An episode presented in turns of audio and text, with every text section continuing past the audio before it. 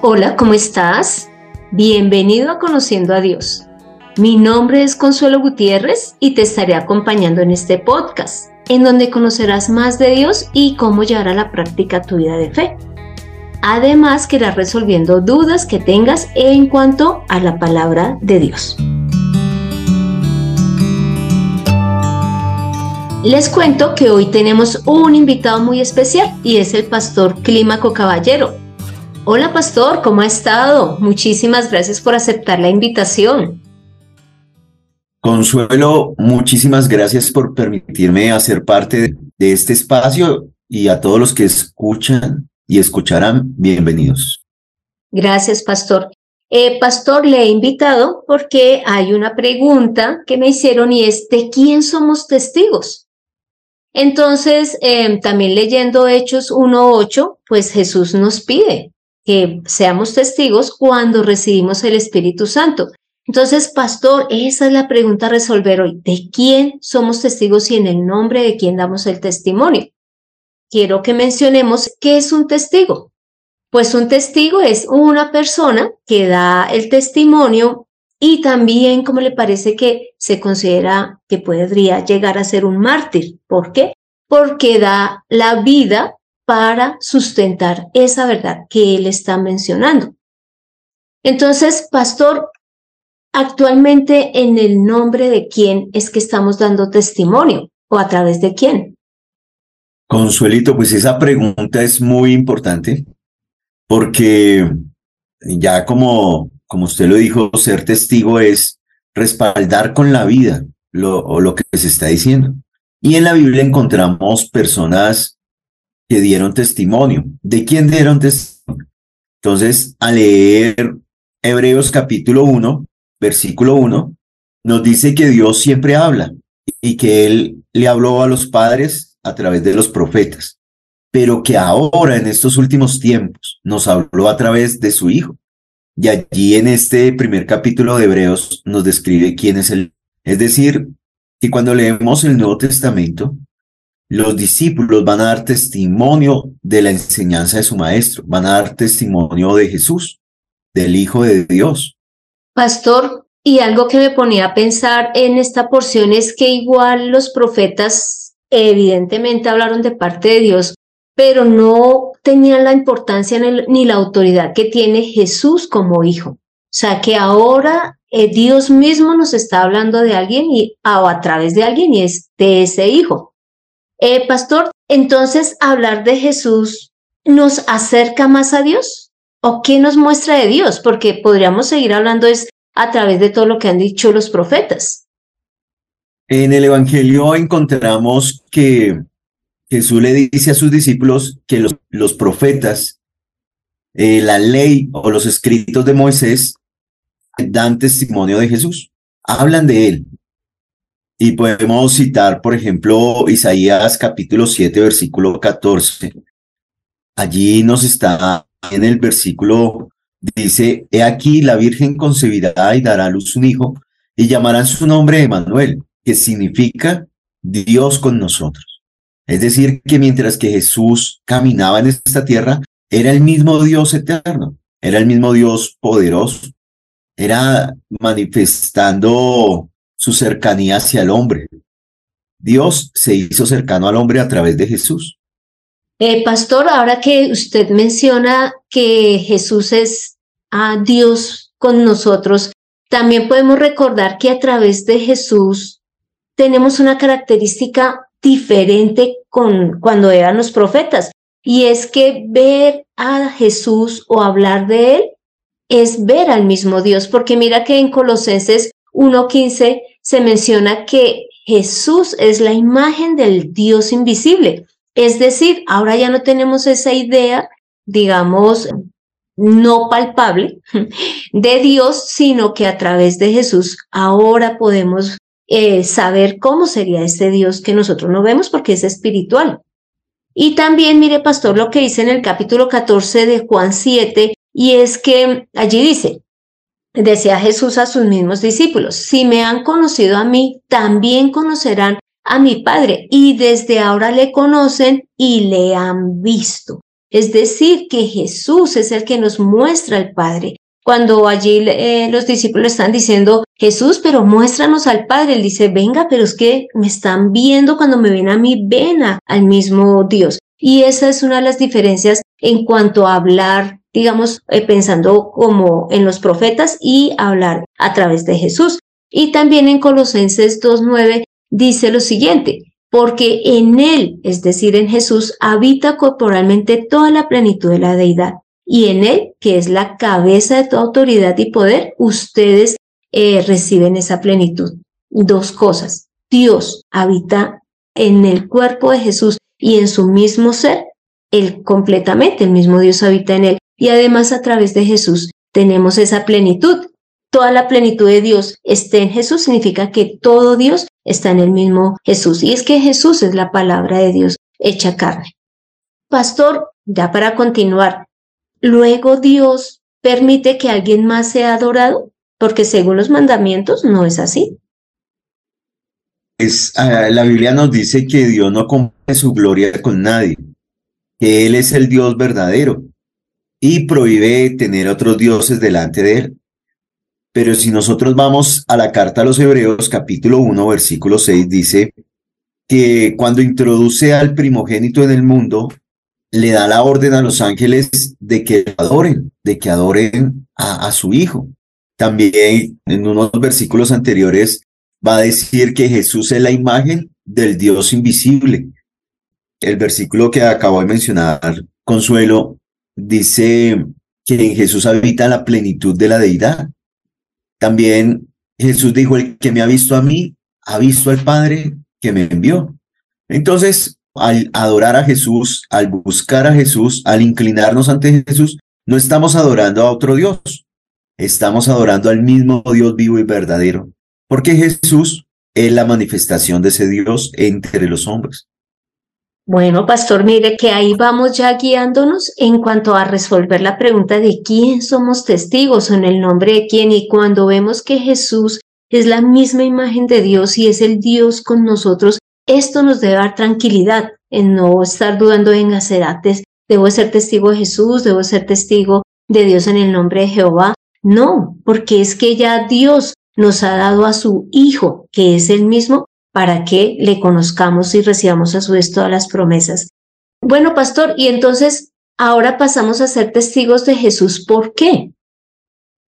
Somos testigos de Jesús porque en Hechos capítulo 1, versículo 8, hay algo que le dijo Jesús a sus discípulos y es que ellos iban a recibir el poder cuando viniera sobre ellos el Espíritu Santo. Y entonces serían testigos de Jesús en cualquier lugar del mundo.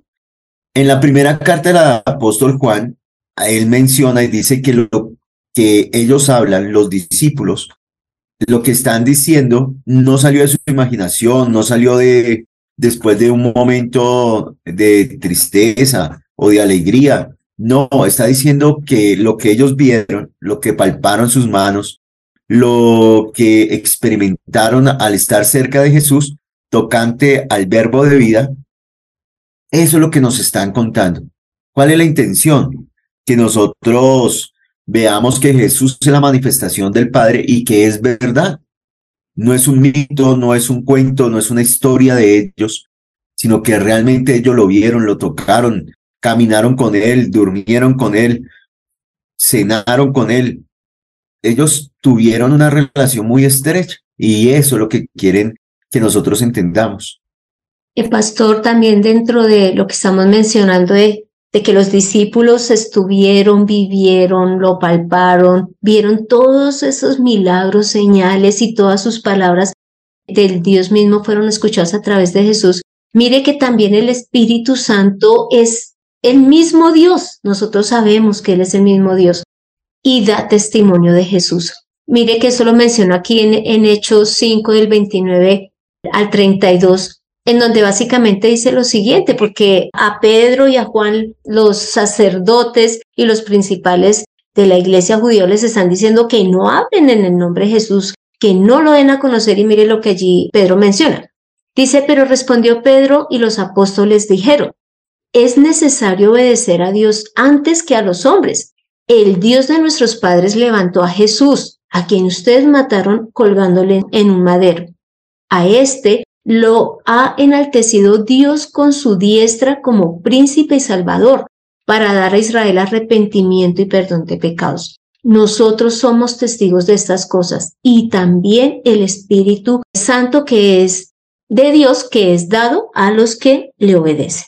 Entonces, en esta porción podemos observar que claramente los discípulos están diciendo, nosotros damos testimonio de Jesús porque a Él es a quien Dios ha glorificado y ha exaltado. Y a través de Jesús es que vamos a tener esa salvación y además a través de Jesús vamos a podernos arrepentir y tener el perdón de pecados. Y además ya cuando habla del Espíritu Santo dice que el Espíritu Santo es dado a todos los que hemos creído. Entonces, en cuanto a la pregunta de quién somos testigos, en el nombre de quién hablamos, acá dice el Espíritu Santo que fue dado, va a dar testimonio de Jesús, del Hijo de Dios y del nombre de Jesús.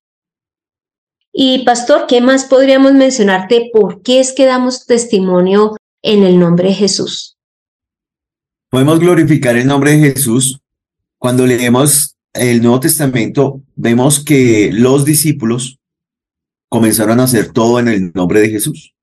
Sanaban, echaban fuera demonios, resucitaban muertos, anunciaban el Evangelio a través del nombre de Jesús. Y dice Jesús eh, en, la, en la última cena, cuando estaba con sus discípulos, luego de que Judas se fue para entregarlo, dice, ahora es glorificado el Hijo del Hombre y Dios es glorificado en él. Si Dios es glorificado en él, también Dios glorificará en sí mismo y pronto lo glorificará.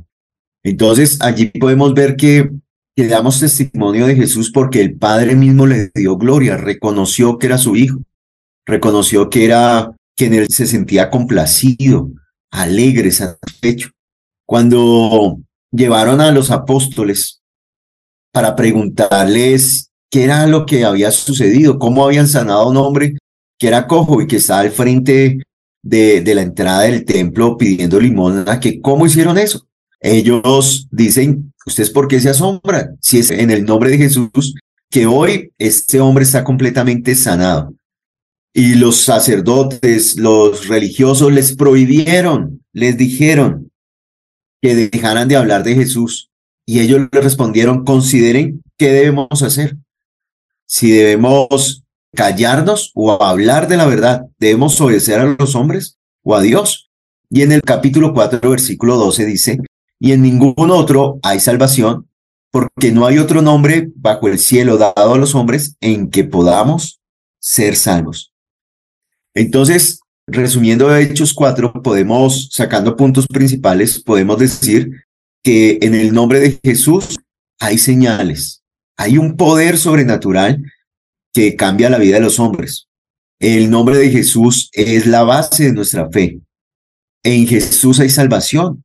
Por estas razones es que damos testimonio del nombre de Jesús.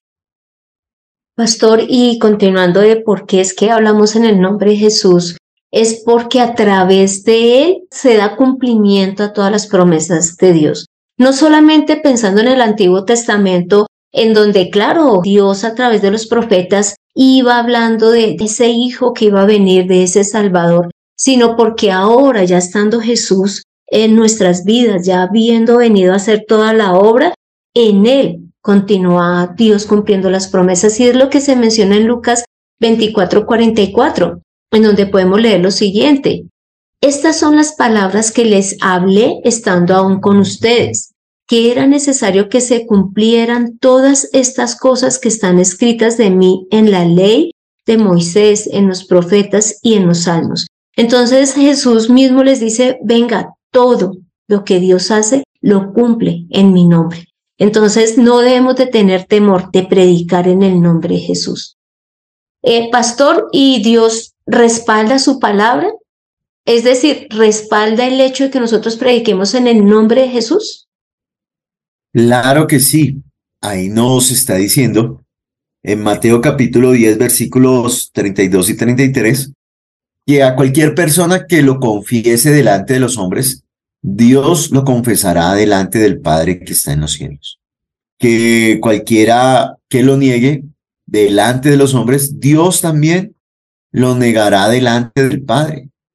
Jesús va a respaldar su palabra. Él va a manifestar eh, y a extender su mano, confirmando que la palabra que están llevando los hombres no es palabra de hombres, sino es palabra de Dios, salvando a los hombres, perdonando sus pecados, para que el hombre experimente la vida. Bueno, pastor, muchísimas gracias por ayudarnos a entender en el nombre de quienes que predicamos y de toda la autoridad que tenemos de predicar en el nombre de Jesús. Eh, pastor, eh, usted podría entonces dar la conclusión y ayudarnos con la oración para los, los que están escuchando este podcast, por favor. Eh, claro que sí. Hoy hemos resuelto una pregunta, o mejor dicho, el Señor nos ha dado respuesta a un interrogante, es sobre de quién damos testimonio. Y por lo que hemos visto, dar testimonio de Jesús es dar testimonio del Dios vivo. En Jesús hay perdón, está la manifestación del poder de Dios, está la autoridad sobre los espíritus inmundos, al poder para sanar, para restaurar. Dar testimonio de Jesús es dar testimonio de que Dios es Padre y que se acercó a nosotros. Nosotros debemos no tener temor de anunciar este nombre y vamos a ver el resultado del nombre de Jesús en nuestras vidas. Bueno, pastor, muchísimas gracias y ahora por favor nos ayuda con una oración. Padre bueno y soberano Señor, en este día te pedimos que tú seas confirmando tu nombre en cada uno de nosotros. Ayúdanos a llevar ese nombre y a ser testigos tuyos en cualquier lugar que nos encontremos. Tú eres Dios y eres Señor. Gracias por no dejarnos lejos, porque te acercaste a nosotros y nos diste la vida. Ayúdanos a permanecer siempre en tu voluntad. Gracias te damos, Jesús. Amén. Bueno, pastor, muchísimas gracias por habernos acompañado. Dios le bendiga grandemente y si Dios quiere, lo tendremos de nuevo en este programa. Bueno, ya partiendo de, de lo que aprendimos hoy y es que en el nombre de, de Jesús podemos y debemos dar testimonio del mismo Dios, entonces confiemos, confiemos al momento de dar testimonio en el nombre de Jesús porque es el, el nombre sobre todo nombre. Aprende a relacionarte con el Señor en Conociendo a Dios. Les cuento que este fue el episodio 186 en donde vimos la autoridad que Dios le está dando al nombre de Jesús, porque es su propio nombre y además es el nombre del Hijo a través del cual eh, se ha manifestado y da todos los milagros, señales, prodigios, nos da la salvación y además nos da la promesa de que seremos aceptados delante de Él por predicar en el nombre de Jesús. Así que te doy las gracias por escuchar este podcast, gracias por compartirlo a las personas que tengan esta duda de, en el nombre de quien predicamos. Y si tienes alguna duda y deseas que te ayudemos eh, pues contestándola, no dudes en escribir al correo de Mirta Consuelo G gmail.com, que con gusto la estaremos resolviendo. Bueno, le doy las gracias al pastor Clímaco por acompañarnos, le doy las gracias a José Luis Calderón por la edición de este podcast y soy Consuelo Gutiérrez, quien te acompaña semanalmente en este camino de vida de fe. Y no dudes en predicar en el nombre de Jesús, que Dios respalda este nombre. Nos vemos en el próximo episodio.